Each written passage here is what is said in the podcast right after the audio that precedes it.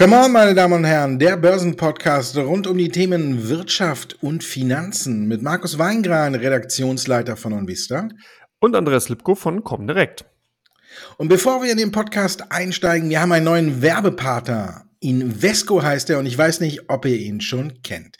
Die haben sich nämlich auf Themen-ETFs spezialisiert. Damit könnt ihr eure Anlagestrategie verfeinern und in langfristige Anlagetrends investieren.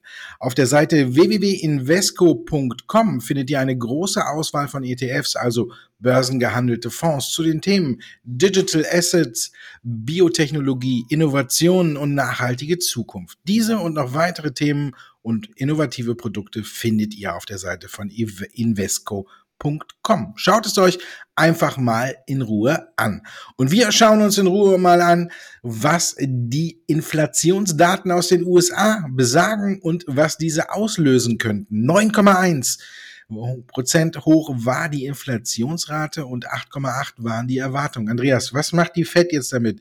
Hauen die direkt eine Erhöhung um einen ganzen Prozentpunkt raus? Ja, Markus, die Frage ist natürlich absolut berechtigt. Und als man die Daten gesehen hat, da war ich auch erstmal ein bisschen erschrocken, gar nicht mal wegen der absoluten Steigung. Die lag ja nur marginal höher als die Erwartung. 0,2, 0,3 Prozent über den Flüsterschätzungen oder beziehungsweise den öffentlich, äh, also offiziellen Schätzungen. Aber mit 9,1 zeigt eben an, dass äh, die Inflationsdynamik einfach noch im Markt ist. Und das ist genau der Punkt gewesen, womit die Marktteilnehmer halt nicht gerechnet haben. Man hat gedacht, okay, man wird so ein bisschen natürlich auf einem hohen Niveau noch bleiben, weil eben die Energieträgerpreise, sprich die Rohölpreise doch noch sehr, sehr hoch sind und dass man hier diesen Einfluss einfach noch sehen wird. Aber eben die zusätzliche Steigung, das war so ein bisschen der Schreckmoment und du hast vollkommen recht.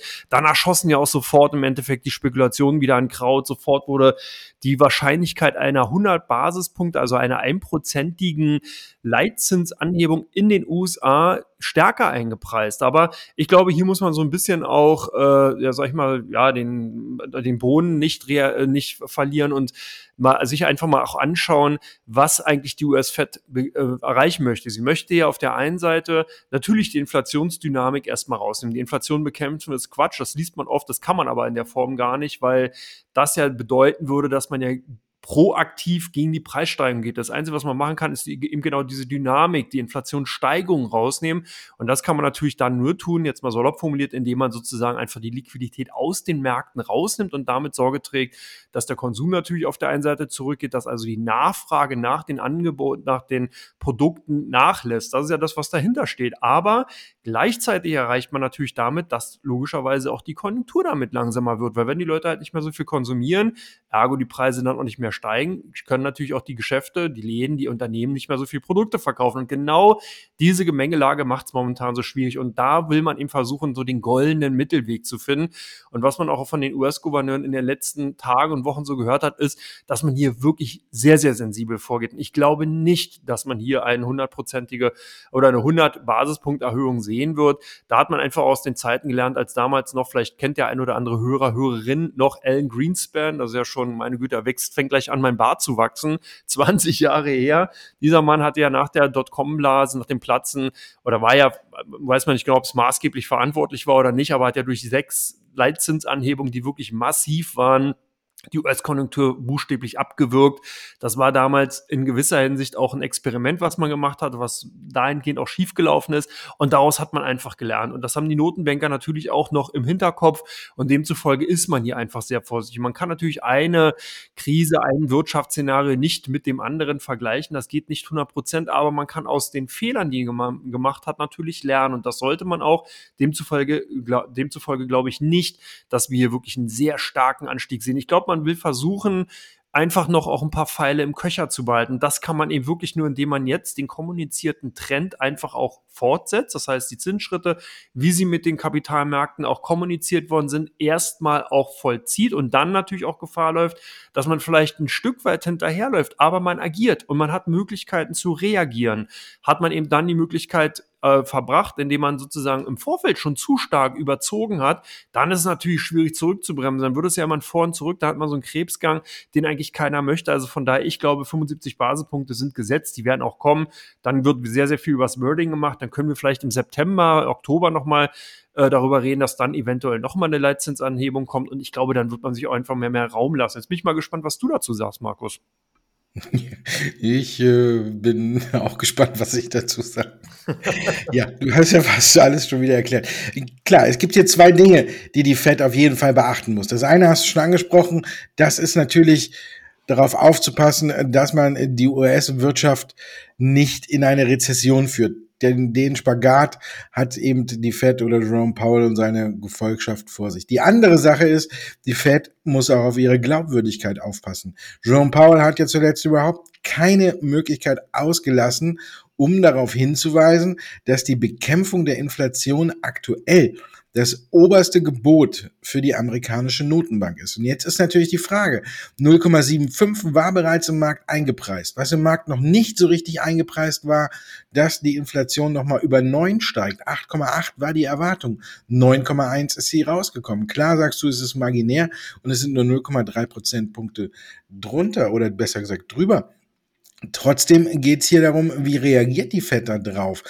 Viele waren, glaube ich, auch geschockt, wenn man sich den Ölpreis und alles anguckt. Dann war der ja im Grunde genommen schon ein gutes Stück niedriger. Deswegen ist natürlich auch ganz klar die Frage, wie kommt die Inflationsrate für den Juli rein? Weil der Ölpreis ja jetzt zuletzt auch mal unter die Marke von 100 Dollar geschaut hat. Heute ist er erst wieder drüber. Von dieser Seite her kann man ein wenig Entwarnung geben. Aber natürlich die Haupttreiber waren, und das ist natürlich das ja, wir haben die Driving Season in den USA und die Spritpreise sind so hoch wie schon lange nicht mehr. Und wir wissen, die Amerikaner fahren in der Driving Season gerne mit ihren bulligen SUVs durch die Gegend und genießen es. Ja, ob es der Umwelt jetzt hilft oder nicht, mag mal dahingestellt sein. Aber es geht halt eben darum, dass viele natürlich sauer sind, wenn in der Driving Season das Benzin so teuer ist. Und jetzt ist die Frage, wie kann die Fed dagegen vorgehen? Wir wissen genau, dass es erst sich Monate auswirkt, wenn man an der Zinsschraube dreht und nicht von heute auf morgen die hochschraubt und dann übermorgen ist auch schon die Inflationsrate runter. Das ist ein langwieriger Prozess, den du eben schon beschrieben hast, der auch damit einhergeht, dass eben die Konsumenten weniger machen oder weniger kaufen, weniger Geld auf, ausgeben, die Produkte billiger werden und dann kann man sich vielleicht wieder in ein paar Monaten was leisten oder vielleicht auch erst im Jahr. Das ist ganz klar. Trotzdem steht hier auch eben die Glaubwürdigkeit der Fed auf dem Spiel. Und jetzt muss die Fed gucken, reicht die 0,75 Prozent, um wirklich nach außen hin zu zeigen, wir tun alles Mögliche, um die Preise nach unten zu drücken? Oder mag der Markt sogar jetzt diesen großen Schritt haben, damit die Fed halt eben auch zeigen kann, ja, wir werden alles tun, was nötig ist, um auf die hohe Inflation zu reagieren. Ich glaube zwar auch nicht, dass sie ein ganzes Prozent, also 100 Basispunkte nach oben gehen, aber ich denke, dass darüber tatsächlich sehr stark nachgedacht wird. Die Frage ist, ob die US-Wirtschaft das dann auch überhaupt noch verkraften kann. Wir haben jetzt im Beige Book auch schon gesehen, dass einige Branchen angeschlagen sind und hier kaum noch Wachstum stattfindet. Von daher muss die Fed wirklich versuchen, wenn man diesen Spagat schaffen will, dass man eben nicht in eine Rezession reindriftet, die aber ja jetzt schon aufgeweicht wird. Ne? Wir kennen ja jetzt mittlerweile sanfte Re Rezession, leichte Rezession, vielleicht mal ein Quartal in der Rezession, aber eine Rezession ist ja erst, wenn es über zwei Quartale rückläufig ist, das Wachstum. Von daher muss man mal abwarten. Also ich glaube auch 0,75, aber die Eins ist noch im Bereich des Möglichen. Man muss halt gucken auch, wie sich die Ölpreise weiterentwickeln. Sollten die jetzt sich um die 100 Dollar einpendeln, dann rechne ich mit 0,75. Sollten die Ölpreise aber wieder anziehen und wieder in die Höhen von 110 oder 115 gar nach oben gehen, dann rechne ich fast damit, dass die Fed einen ganzen Prozentpunkt nach oben geht. Also es kommt auch jetzt noch ein bisschen darauf an, wie sich das alles so entwickelt. Und vor allen Dingen kommt es darauf an, wie sich es in Deutschland entwickelt mit Rezession oder mit Runterknallen der Märkte. Denn was passiert, wenn Russland Schrägstrich Gazprom in sechs Tagen den Gashahn mit einer irgendeiner komischen Ausrede zulässt und es dann tatsächlich durch Nord Stream 1 nach den Wartungsarbeiten weiterhin kein Gas fließt. Ja gut, dann kann man das vielleicht kurz formulieren, dann werden wir wahrscheinlich wirtschaftlich zurück in die Steinzeit katapultiert. Also dann gehen hier wirklich bei etlichen Unternehmen und Branchen tatsächlich zumindest erstmal nicht die Lichter aus, aber zumindest bleiben die Produktionsbänder stehen. Das hat der BASF, Unipa zuletzt und andere Großkonzerne ja auch schon bereits in diese Richtung kommuniziert. Und ich glaube, das ist natürlich ein Risiko, was tatsächlich derzeit ganz klar auch eingepreist wird in den Märkten. Das sieht man ja tatsächlich auch beim Handelsverlauf im DAX, das sieht man bei vielen äh, anderen Unternehmen, auch aus den europäischen Nachbarländern, dass hier einfach genau diese Angst einfach noch momentan vorhanden ist.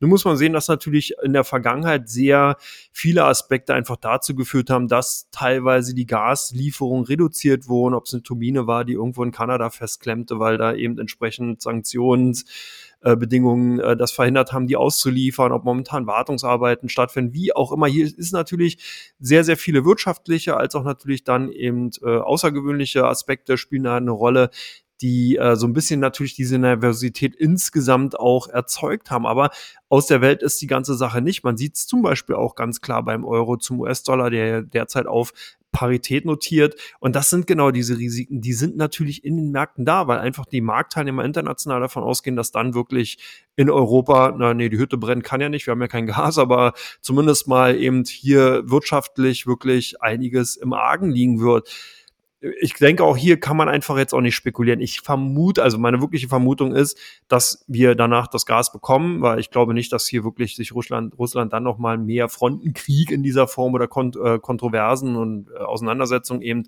äh, leisten oder erlauben will. Aber wie gesagt, das ist eine Mutmaßung. Es wird jetzt alles Spekulation sein. Keiner weiß es. Man muss tatsächlich abwarten und solange werden die Marktteilnehmer beziehungsweise die Märkte auch noch nervös sein. Oder sagt deine Gasku äh, Gaskugel, ja, Glaskugel was anderes, Markus. auch schönes Wortspiel, ne? wenn man das, das L weglässt, dann hat man eine Gaskugel und dann weiß man, was passiert. Wie du schon gesagt hast, man weiß nicht, wie Russland äh, dann oder Putin reagieren wird, wenn das Ganze kommt.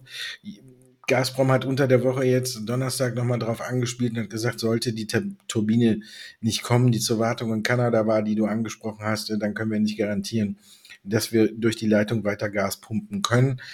Dahingehend hat man schon Druck gemacht. Deutschland hat sich ja mit Kanada arrangiert und schweren Herzens hat Kanada ja dann die Turbine freigegeben, damit diese Ausrede nicht gilt es ist reine Spekulation, man weiß es nicht, was Russland, Schrägstrich, Putin, Schrägstrich, Gazprom genau in sechs Tagen macht. Man wird sehen, sollte der Gashahn tatsächlich zu bleiben, ja, dann glaube ich, sehen wir erstmal einen Schockmoment an den Märkten und dann geht es, glaube ich, erstmal richtig nach unten und dann darf man sich mit ruhigem Gewissen die Frage stellen, hält die 12.000 oder geht es weiter nach unten? Von daher sollte man sich darauf zumindest ein Stück weit vorbereiten und im Depot sich etwas absichern, hochriskante Werte vielleicht mal rausschmeißen.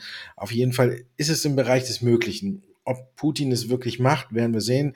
Ich hoffe, er macht es nicht. Ich denke, wir werden dann erstmal eine Schrecksekunde an den Märkten erleben. Es wird kräftig nach unten gehen. Dann muss man gucken, wie kommen die Unternehmen dann mit dem Gas, was wir in Deutschland noch haben, zurecht. Ich glaube nicht, dass die Bänder dann sofort stillstehen, sondern dann geht es ja erstmal darum, wie wird das Gas, was noch da ist, verteilt, wie kann man das alles abfangen und dann muss man gucken, wie sich das Ganze einspielt und wie krass oder wie schlecht es dann tatsächlich letztendlich wird. Das sind jetzt auch alles Variablen, die ja wirklich keiner so richtig vorhersehen kann. Also von daher ist alles jetzt reine Spekulation. Wir hoffen einfach mal, dass das Gas weiterkommt und wir sichern unser Depot eng ab, die Werte eng ab, zumindest die, die wir nicht langfristig im Depot halten wollten und dann gucken wir mal, was da kommt. Und was da kommt oder was schon im Gange ist jetzt, ist die Berichtssaison. Viele haben gedacht, die könnte ein wenig die Wende an den Märkten bringen. Wenn ich mir jetzt so die Zahlen angucke, die zu reingekommen sind, Startschuss kommt ja mal immer von den US-Banken, dann muss man sagen, die Wende kann man äh, noch länger suchen, oder?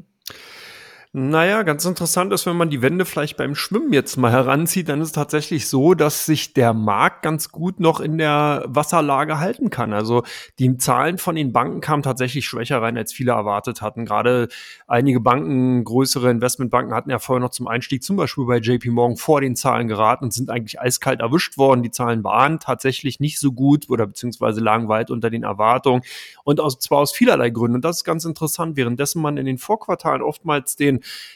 Eindruck hatte, dass eigentlich immer der gleiche Grund der äh, Anlass war, dass eben entweder Ergebnisse gut oder schlecht waren. Oftmals war es das Investmentbanking im Wertpapierbereich, dann war es im Anleihebereich, dann war es, was ich, bei der Kreditvergabe und so weiter und so fort. Hat man diesmal einen wirklich bunten Strauß an verschiedenen Einfluss, Einflussfaktoren, die zwar alle bei den Banken einzahlen, aber eben verschiedene Gewichtungen haben. Wir haben Banken, die nach wie vor sehr stark im Beratungsgeschäft, sehr stark im Wertpapiergeschäft tätig sind und da zwar Einbrüche haben, die aber teilweise nicht so stark ausfallen, wie man zum Beispiel vorher erwartet hatte. Wir haben andere Banken, die eben sehr stark im Kreditbereich unterwegs sind und demzufolge aufgrund der aktuellen Situation und Risikoherde, die eben international da sind, einfach größere äh, Risikorückstellungen vornehmen müssen. Und wir haben eben auch nach wie vor Banken, die einfach ihre Kosten nicht im Griff haben. Das ist insgesamt ganz spannend. Also hier muss man wirklich schon sehr stark in Zahlenmaterial reinsteigen, um eben sehen zu können, okay, welche Bank ist denn in welcher Hinsicht relativ stark betroffen worden. Ich finde es auch ganz spannend, dass wir so einige, ich sage jetzt mal, Flitzer hatten, die im Vorfeld, was für ein schönes Bild, der äh, offiziellen Start oder des offiziellen Startschusses durch die Banken ja bereits vorgelegt haben. Ob es eine Pepsi war, ob es eine Delta Airlines Fluggesellschaft hatten bereits im Vorfeld schon mal den Blick in die Bücher freigegeben und die fielen eigentlich gar nicht mal so schlecht aus. Und hier zeigt sich genau die Situation, die wir haben. Wir haben einige Bereiche, die wirklich sehr, sehr, sehr pessimistisch betrachtet werden, sehr schlechtes Sentiment haben. Und wir haben Bereiche, wo einfach noch sehr viel Euphorie oder beziehungsweise eine Lage vorhanden ist, eine Stimmung, bei dem die Investoren sagen, ja, die könnten doch überzeugen. Und genau das mischt sich momentan durcheinander. Ich muss auch sagen, ich, im, insgesamt hält sich der US-Markt und gerade in Anbetracht, wenn man jetzt nur mal isoliert auf die Bankenwerte schaut, eigentlich noch ganz gut. Der S&P ist ein bisschen schwächer gewesen, aber die Tech-Werte haben sehr, sehr viel weggebügelt. Und ich glaube, dass man tatsächlich jetzt bei den zweiten Quartal, also bei den Zahlen zum zweiten Quartal, verstärkt auf die Technologiewerte schauen sollte und dass hier das größte Überraschungsmomentum tatsächlich vorhanden ist. Sentiment in vielen Bereichen mega schlecht. Schau dir Cloud Computing und so weiter an. Da ist die Stimmungslage wirklich in den letzten Wochen extremst schlecht geworden, wenn man einfach davon ausgeht, dass viel zu hohe Bewertungsstände da waren. Sollten die aber dann wieder erwarten, doch getoppt werden und man vielleicht sogar die, ja, wie soll man sagen, die hohen Erwartungen, die dann teilweise ja augenscheinlich im Markt noch vorhanden sind, trotzdem noch halten können, dann kann hier durchaus die eine oder andere Rebound-Bewegung einsetzen, die ist wirklich ihresgleichen sucht. Man kann dann wahrscheinlich auch wieder Werte sehen, die tatsächlich zweistellig dann im Plus landen werden. Wir haben es gesehen bei anderen Unternehmen, ob es jetzt auch in den letzten Tagen gerade im elektrifizierten Autobereich waren, mit Großaufträgen, die reinkamen, wo eben Aktien, die vorher extremst ausgebombt waren, auf einmal sehr stark angestiegen sind. Solche Bewegungen werden kommen. Und natürlich, klar, wir hatten gerade das Gasthema, sollte das natürlich dazwischen funken, dann äh, denke ich mal, wird das für Europa weniger Abstrahleffekte haben. Dann haben wir ein ganz klares anderes Thema. Aber insgesamt würde ich mal die Berichtssaison noch nicht abschreiben, jetzt durch die Banken. Ich glaube, dass wir hier noch tatsächlich viel, viel Überraschungspotenzial haben. Gerade Blick in Richtung Technologiewerte. Nasdaq-Index hat mir in den letzten Tagen sehr gut gefallen, gerade Nasdaq 100 der hat sich eigentlich gut gehalten und ich glaube, dass man hier so langsam doch die eine oder andere Einstiegstendenz von Investoren sieht, die eben nicht das Sommerloch äh, jetzt frönen, sondern die eben wirklich sagen, nö, wir sind im Markt da, wir gucken uns halt viele Werte an und positionieren uns entsprechend. Wie ist denn deine Sicht der Dinge? Ja, ich glaube nicht, dass die Berichtssaison die große Wende an den Märkten insgesamt bringen wird, aber ich glaube, sie wird wieder mehr äh, Diversifikation in die Märkte bringen. Wir haben 2020 den Corona-Crash gehabt und danach ist alles nach oben gelaufen. Und ich glaube, da wurde im Wesentlichen nicht viel differenziert. Ja, sind die wirklich gut? Läuft es da richtig gut? Da wurde gesagt, hey, die machen E-Commerce, die müssen ja gut sein. Und dann wurde alles nach oben gekauft. So quasi wie in der Flut steigen alle Boote. Und das haben wir da gesehen, dass die Anleger in der Phase, wo wir wirklich eine Euphorie an den Märkten haben, da wurde alles gekauft. Das haben wir vorher schon mal zum Beispiel gesehen im Bereich Wasserstoff, als die Politik überall gesagt hat, Wasserstoff ist das Allheilmittel auf dem Weg in eine emissionsfreie Zukunft. Da hat, musste man nur irgendwo Hydrogen, H2 oder Wasserstoff im Namen haben und die Aktien sind wirklich durch die Decke gegangen. Und so ähnlich war es in den Gesamtmärkten. Auch danach haben wir dann genau das Gegenteil gesehen wie du schon sagtest, auch an der Nasdaq, die Technologiewerte sind gnadenlos nach unten geknüppelt worden. Ein paar zu Unrecht und ein paar natürlich auch zu Recht und ein paar haben, obwohl sie sich schon mehr als halbiert haben, immer noch eine zu hohe Bewertung. Und ich glaube, die Berichtssaison jetzt so langsam wird ans Tageslicht bringen, wer kommt mit der Zukunft klar und wer kommt mit der Zukunft nicht so klar. Und wir haben es gesehen, eine PepsiCo, wie du hast es schon angesprochen, das ist ein Wert, der läuft, besonders die, ich mag es zwar nicht so gerne, aber Schokolade wäre das vielleicht für mich besser. Ne? Ich hätte müsste mal gucken, ob ich Mondelez oder so, wie die sich schlagen. Aber Pepsi läuft, die Chips sind mehr verkauft worden und sie haben die Prognose erhöht. Gleiches gilt zum Beispiel für den Gesundheitssektor. Da haben wir heute die Zahlen von United Health gesehen und die haben zum zweiten Mal, also mit in diesem Jahr die Quartalszahlen, mit den Quartalszahlen die Prognose erhöht. Also das ist auch eine Sache, wo man sagen kann, hier läuft. Wenn man sich das Ganze anguckt, bei den ganzen Gesundheitsunternehmen, die sind auch ganz gut unterwegs und da läuft es auch ganz gut. Das ist zum Beispiel auch, glaube ich, eine Branche, die positiv überraschen wird, die weiterlaufen wird. Technologiewerte, du hast gesagt, wir hatten Micron, die ein wenig enttäuscht haben und wir hatten jetzt in dieser Woche bereits Taiwan Semiconductor Manufactured, also TS CM, ich kann mir das immer nicht merken, deswegen muss ich den Namen einmal ganz aussprechen. Die haben auch die Prognose erhöht und deswegen auch wieder ein bisschen Licht auf die Halbleiterbranche, ist ja der drittgrößte Halbleiterproduzent gebracht. Und hier wird sich aber auch, glaube ich, die Spreu vom Weizen trennen. Microsoft zum Beispiel hat ja die Prognose schon mal ein Stückchen nach unten gesenkt. Mit Spannung warten alle auf Apple. Ich denke, Amazon wird erneut enttäuschen.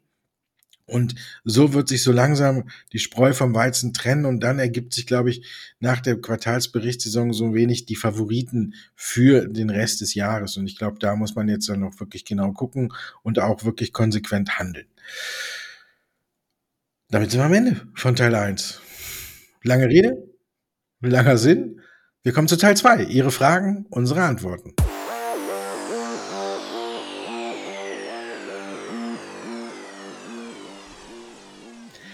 Teil 2 von Come On, meine Damen und Herren. Sie haben uns Fragen geschickt. Wir beantworten sie. Frage Nummer 1, Telekom. Teilverkauf der Funkturmsparte. Ein guter Schachzug? Und vielleicht, bevor du antwortest, nochmal an dieser Stelle, wenn Sie eine Frage haben, schicken Sie einfach eine E-Mail an redaktion.onvista.de. So, bitte, Andreas. Genau, also im Endeffekt ist der Teilverkauf der Funkturmsparte schon ein ganz guter Schachzug. Wir haben das ja schon bei anderen Unternehmen gesehen, ob das jetzt bei Vodafone und Telefonica waren, die ja durch Vintage Tower oder Vantage Towers ihre Funkmastsparte ebenfalls an die Börse gebracht haben.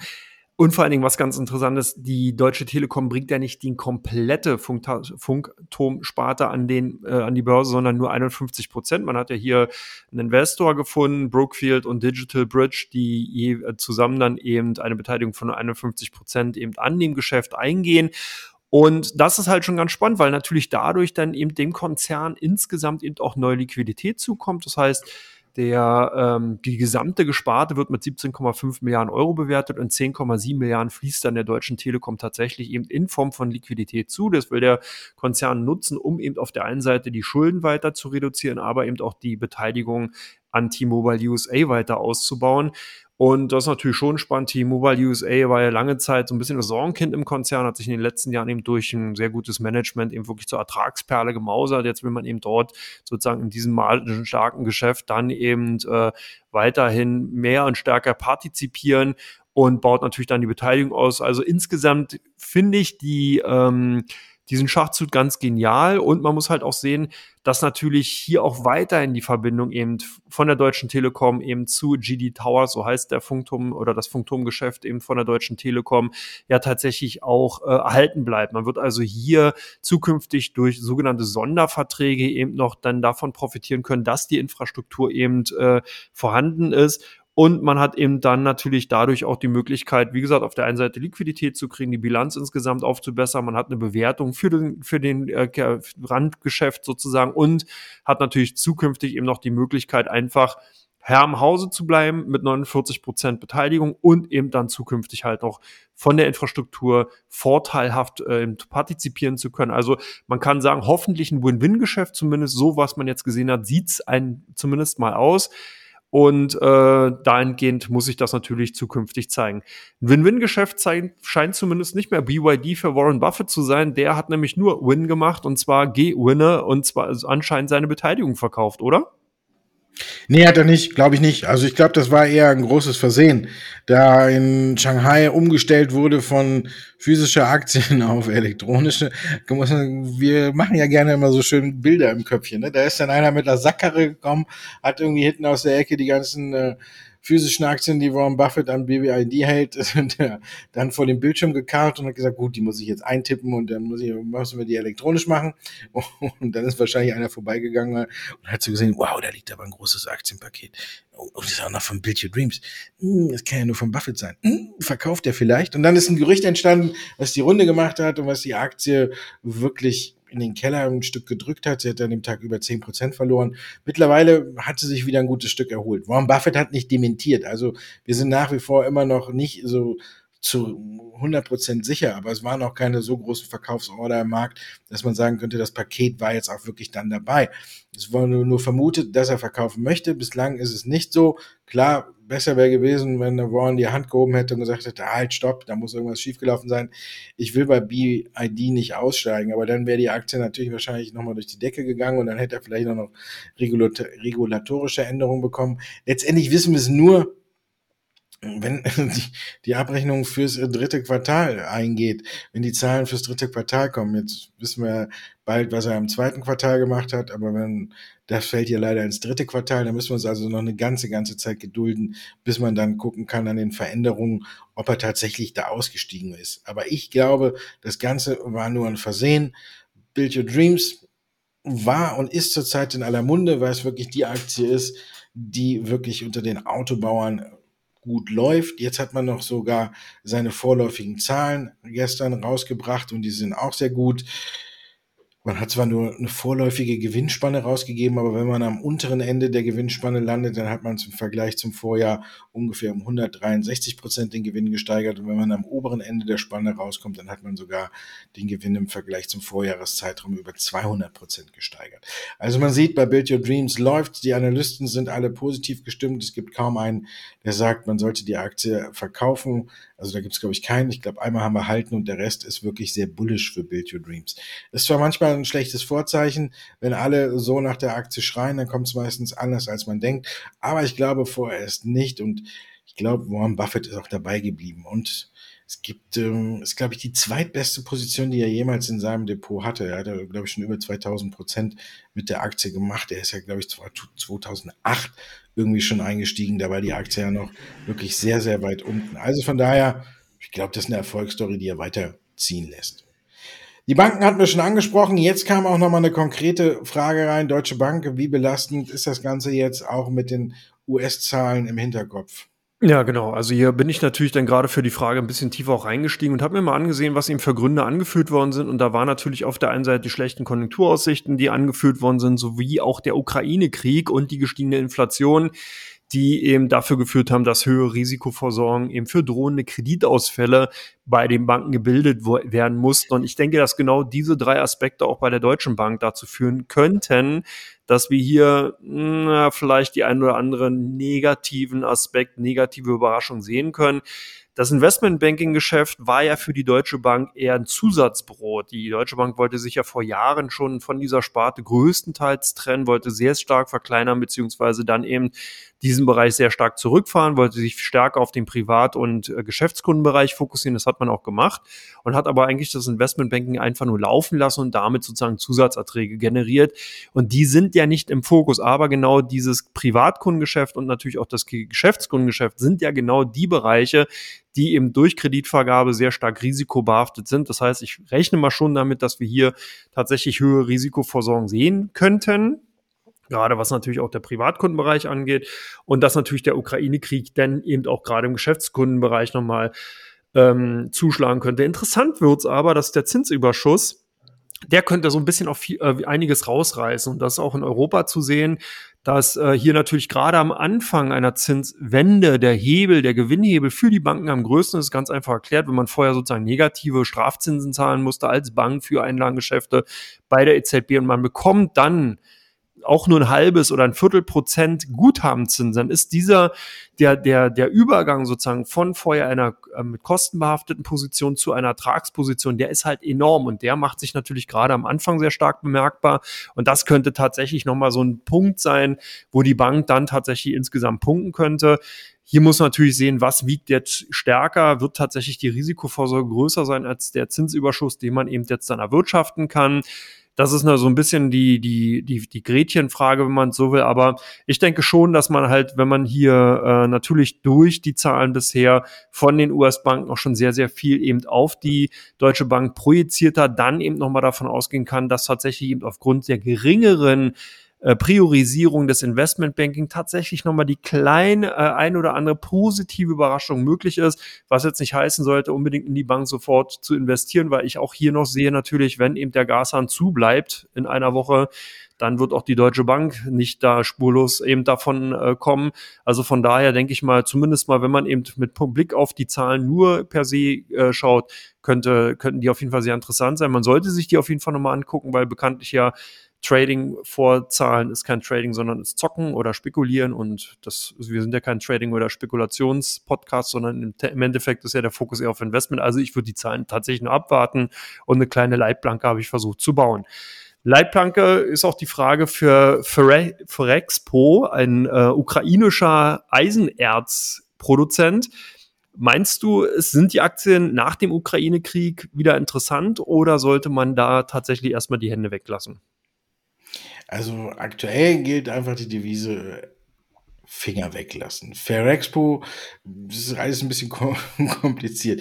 Ähm, wenn man das so guckt, ist ein Schweizer in Großbritannien börsennotierter Bergbauproduzent oder Bergbaukonzern und größter Exporteur von Eisenerz, Pellets in der Guss. Also ja, wie du schon gesagt hast. Ähm, aktuell durch den Ukraine-Russland-Konflikt ist die Produktion alleine dieser Eisenerz-Pellets, die besonders in Hochöfen eben genutzt werden, um dort Eisen oder Stahl zu schmieden, um 25 Prozent runtergegangen. Die Aktie hat deutlich mehr als 25 Prozent verloren und ist weiterhin auf dem absteigenden Ast. Von daher würde ich aktuell da nicht reingehen. Jetzt ist immer die Frage, brauche ich dann, wenn der Krieg vorbei ist, wird sich die Aktie explosionsartig wieder erholen? Glaube ich auch so in der Hinsicht nicht. Eisenerz-Pellets werden mit Sicherheit nach wie vor und auch noch längere Zeit gebraucht, aber wir müssen auch sehen, es ist ein Produkt, was auf, ja, wo quasi ein Aussterben in der Art und Weise irgendwann vorprogrammiert ist, weil wir ja alle natürlich null Emissionen haben wollen und wir sehen, dass die Großkonzerne anfangen, Richtung Green Energy zu gehen, ob jetzt der Hochofen mit Wasserstoff betrieben wird oder sonst was. Es dauert natürlich auch wieder was. Das ist jetzt natürlich nicht eine Sache der Umstellung von heute auf morgen. Lange Rede, kurzer Sinn. Aktuell würde ich die Aktie nicht anfassen. Ich glaube nicht, dass sie weglaufen wird, wenn sich das Ganze in der Ukraine und oder zwischen der Ukraine und Russland beruhigt und hier überraschend auf einmal ein Waffenstillstand oder vielleicht auch sogar ein Friedensvertrag unterzeichnet wird, glaube ich nicht, dass die Aktie sofort explodiert, sondern man muss dann langsam gucken, wie kann man die Produktion und den Export eben wieder hochfahren, wie geht das und dann glaube ich schon, dass wieder Fantasie in die Aktie reinkommt. Nur das Problem ist, keiner kann aktuell vorhersagen, wie lange der Ukraine-Russland-Krieg noch geht. Der kann noch einen Monat gehen, was super wäre. Der kann auch nur noch eine Woche gehen, was absolut top wäre. Aber er kann auch genauso gut noch ein ganzes Jahr gehen, was das Leid in der Region noch, noch, noch, noch, noch, noch viel stärker erhöhen würde. Von daher, solange das alles nicht abgesegnet ist, finde ich, ist die Aktie un, ja, teilweise uninteressant. Jetzt dann darauf zu spekulieren, dass sie sich erholt, ja, kann man machen, aber die Frage ist halt eben auch, von welchem Niveau aus wird sie sich erholen. Dauert der Krieg noch Monate, fällt die Aktie vielleicht noch viel tiefer und dann, wenn ich jetzt reingegangen bin und sie sich erholt, komme ich vielleicht gerade mal wieder auf meinen Einstandskurs. Deswegen würde ich tatsächlich erstmal auf Signale äh, warten, die aus dem Konflikt kommen und wenn die irgendwann wirklich Richtung ist bald vorbeigehen, dann kann man sich die Aktie angucken auf dem Also jetzt aktuell finde ich, ist es eine gute Idee, aber sie ist viel, viel zu früh. Und damit sind wir bei BMW. Da hat man immer gedacht, die kommen mit ihrer E-Strategie viel, viel, viel zu spät. Aber jetzt ist sie wirklich nochmal konkretisiert worden und ich finde, sie ist gut. Wie findest du sie?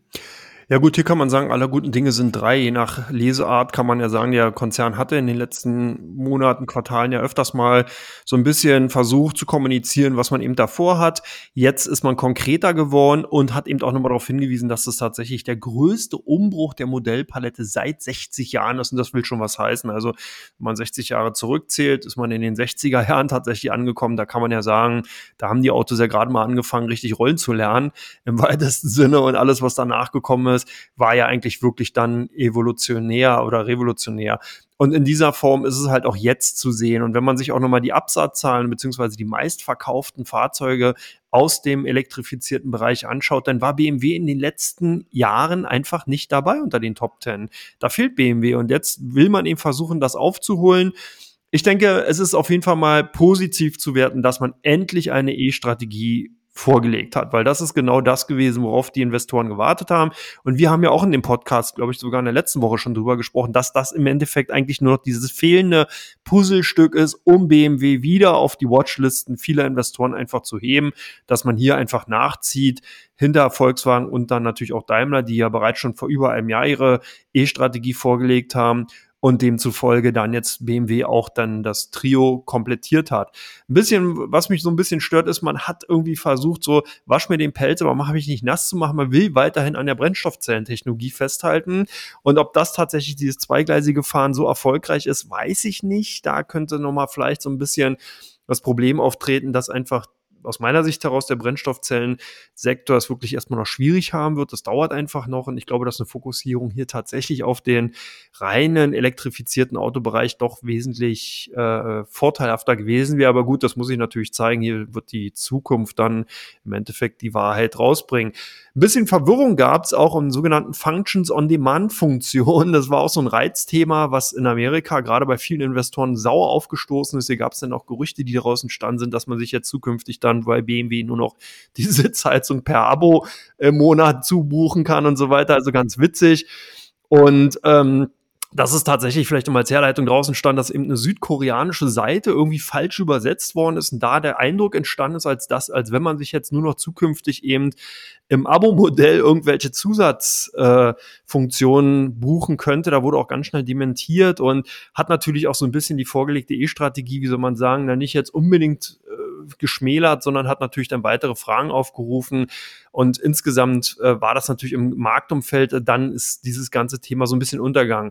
Lange Rede, kurzer Sinn, ich finde es gut. BMW hat sich jetzt dazu ganz klar positioniert. Ich finde es auch gut, dass man tatsächlich eben diesen krassen Umbruch macht. Der ist tatsächlich so. Das ist vielleicht vielen Hörern, Hörerinnen auch gar nicht so bekannt, aber währenddessen halt so ein klassischer Brennstoffmotor durch fossile Brennstoffe, der hat ungefähr so 30 bis 35.000 Teile, also im Wagen insgesamt und ein elektrifiziertes Automodell halt nur noch 20.000 ungefähr. Und da merkt man auch schon, warum zum Beispiel die Automobilzulieferindustrie so stark unter Druck gekommen ist, warum einfach viele äh, Firmen wie eine Continental und eben auch eine Schaeffler und so weiter einfach ganz klar darunter gelitten haben, dass eben diese Elektrifizierung so stark durchzusetzen ist und was das natürlich auch bei den Autobauern bedeutet, Prozesse, die geändert werden müssen, man muss neue Berufsfelder schaffen und so weiter und so fort. Das sind alles Dinge, die werden halt nicht über Nacht gemacht. Deswegen kann man auch halt sagen, ja, gerade so eine großen Konzerne brauchen dann eben auch Zeit, es ist jetzt vollbracht. Ich würde mal sagen, es sieht gut aus. BMW könnte so ein Hidden Champion werden. Gerade wenn die Konjunktur in Deutschland hier wieder an Fahrt gewinnt, glaube ich auch, dass eine BMW äh, durchaus wieder zu den ja, Gewinnern zählen könnte mit Volkswagen und Daimler. Also von daher durchaus interessant, aber auch hier natürlich wart, abwarten, bis deine Gaskugel dann sozusagen gesagt hat, ob der Gashahn wieder aufgedreht wird oder nicht. Ja, damit sind wir auf dem Weg zum dritten Teil unseres Podcasts und vorher habe ich noch eine Frage an unsere Zuhörer. Seid ihr immer noch auf der Suche nach dem passenden ETF zu eurer Anlagestrategie? Unser neuer Werbepartner. Die Experten von Ivesco oder Invesco sind, besser gesagt Invesco, sind überzeugt, dass es für den Anlageerfolg wesentlich ist, die strukturellen Veränderungen unserer Welt zu beachten. Daher findet ihr auf der Internetseite des weltweit viertgrößten ETF-Anbieters entsprechend ausgerichtete Produkte zu Themen wie zum Beispiel Innovationen im Gesundheitswesen oder nachhaltiges Investieren in saubere Energie. Also, da ist einiges dabei. Einfach mal vorbeischauen auf der Internetseite von invesco.com. Und wir schauen jetzt einfach mal vorbei bei Teil 3.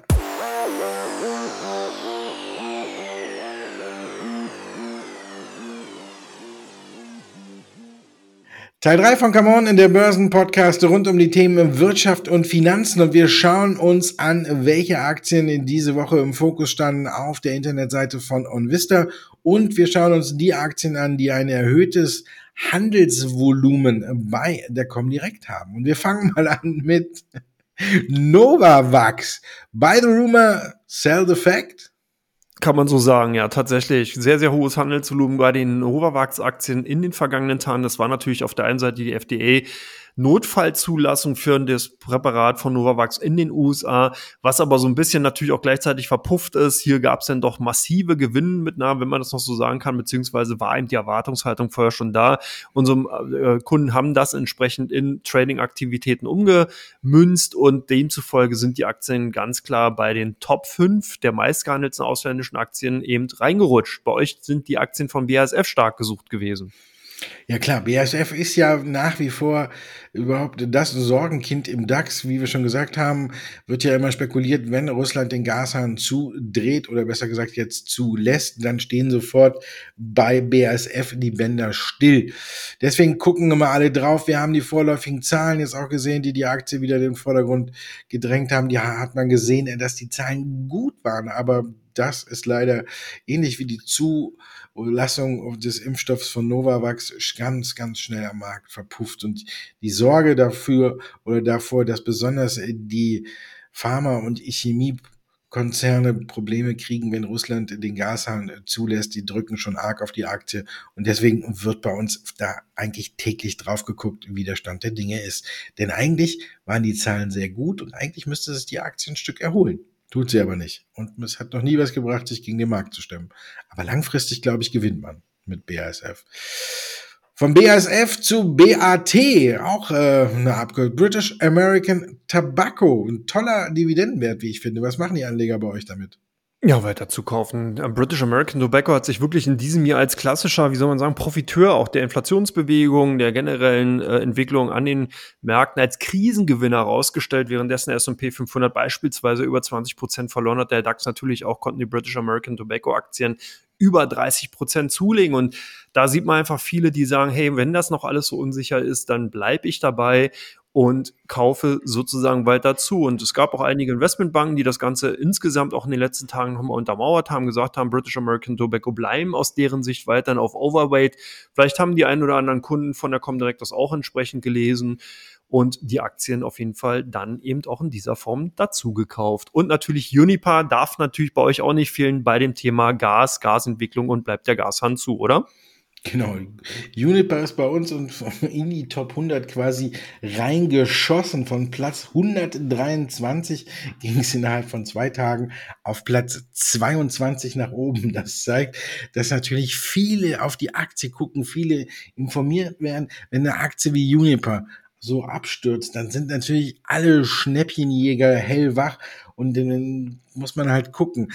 Aber ich glaube, so richtig trauen sich alle noch nicht aus der Deckung und versuchen hier auf Schnäppchenjagd zu gehen. Heute ist die Aktie wieder leicht im Plus, aber sie ist immer noch deutlich unter 10 Euro. Es gab ja jetzt unter der Woche auch noch das Hickhack. Man hatte ja schon Angst, dass sich die deutsche und die finnische Regierung in die Wolle bekommen, wenn es darum geht, die Juniper zu retten. Die Deutschen haben gesagt, Fortum, die ja Mehrheitsaktionär an Jupiter, äh, an Jupiter sage ich schon, an Juniper sind, die müssen hier auch mit in, in die Pflicht genommen werden, die müssen auch mithelfen, Juniper unter die Arme zu greifen.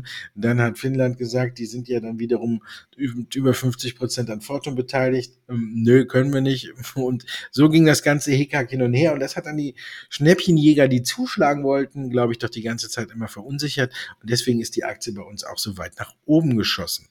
Und bei euch Rio Tinto heute dann noch da reingerutscht, weil heute gab es ja die schlechte Nachricht eigentlich.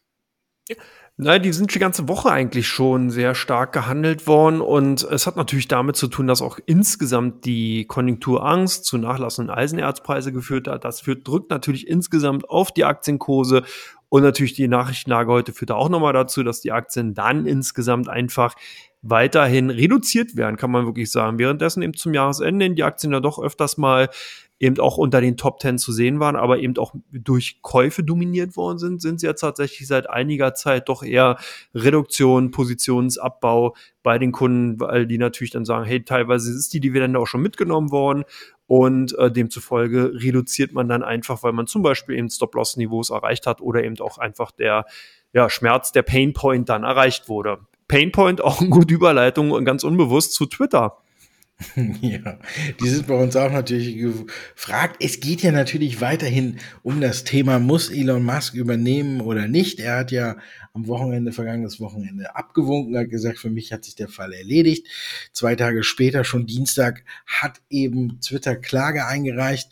60 Seiten war die auch nur kurz, die Klageeinreichung, die zum Erfolg haben soll, dass eben Elon Musk Twitter übernehmen muss zu dem vereinbarten Deal, also dass er 44 Milliarden Dollar auf den Tisch legen muss. Deswegen gucken natürlich auch immer alle drauf.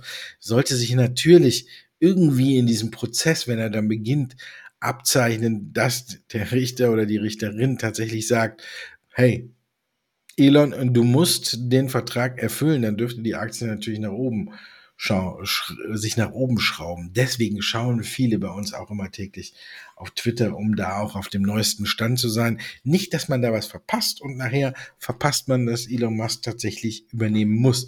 Bin mal gespannt, wie das Ganze ausgeht. So, damit sind wir am Ende unseres Podcastes für heute. Vielen Dank, dass ihr oder Sie uns zugehört haben. Und ich verabschiede mich mit dem letzten Hinweis auf unseren neuen Sponsor. Und das heißt dann eben die Zukunft neu denken und auf die Treiber des Wandels setzen. Mehr Informationen zu thematischen, zum thematischen Investieren findet ihr unter www.invesco.com. Und damit allen ein wunderschönes Wochenende.